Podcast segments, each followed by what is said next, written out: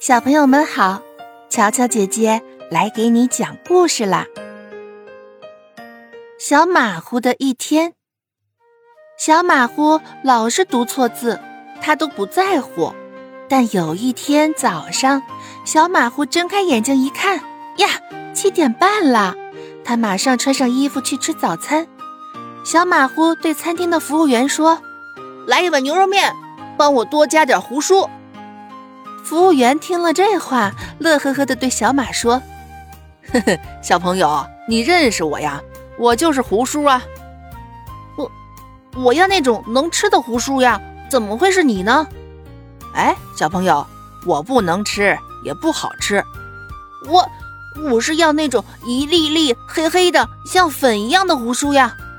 嗨，那不是胡叔，那是胡椒。”小马虎看了看手表，呀，七点五十分了。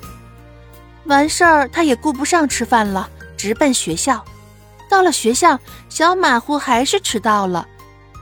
老师让他写检讨，小马虎这样写道：“尊敬的老师，十分抱歉，我没能按时起床，我下次一定让爸爸妈妈早点摇我起床。”老师看小马虎很饿。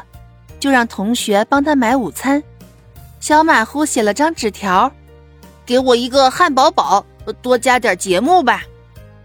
同学回来了，给小马虎带回来一个洋娃娃，还给小马虎表演了很多节目。谁叫他老写错字儿呢？他只好忍着饥饿看完同学们的节目。下午做作业时，因为写了三十个错别字，被老师罚抄个十遍。抄的小马虎手都发麻了。从此以后，小马虎开始认真起来，再也不敢写错别字了。